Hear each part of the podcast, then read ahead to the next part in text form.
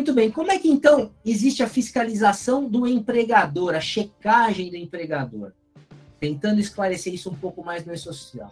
Imagina o seguinte: você tem um, você é um hospital que tem uma filial. Essa filial tem dois centros de custo, operação e administração, sendo que na operação existem fatores insalubres, perigosos e de aposentadoria especial. Um na limpeza, outro na manutenção elétrica, outro na, no laboratório de anatomia patológica. Como é que eu conto isso aqui para o e-social? Como eu disse, primeiro você se informa, você cria a sua empresa no e-social, S1000. Informa a sua filial no 1005. Informa seus centros de custo só para fins didáticos, tem algumas nuances aqui, né? No 1020. Informa os agentes nocivos de cada local no 2240. E aí você diz, né?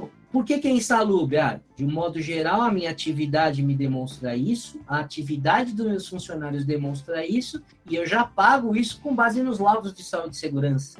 Isso, de um modo geral, direto ou indiretamente, está informado no e-social. E os agentes nocivos estão lá na tabela 24, tudo baseado em laudo também. E isso é saúde e segurança do trabalho. Muito bem. Então, me estruturei enquanto empregador para explicar para o social como eu funciono.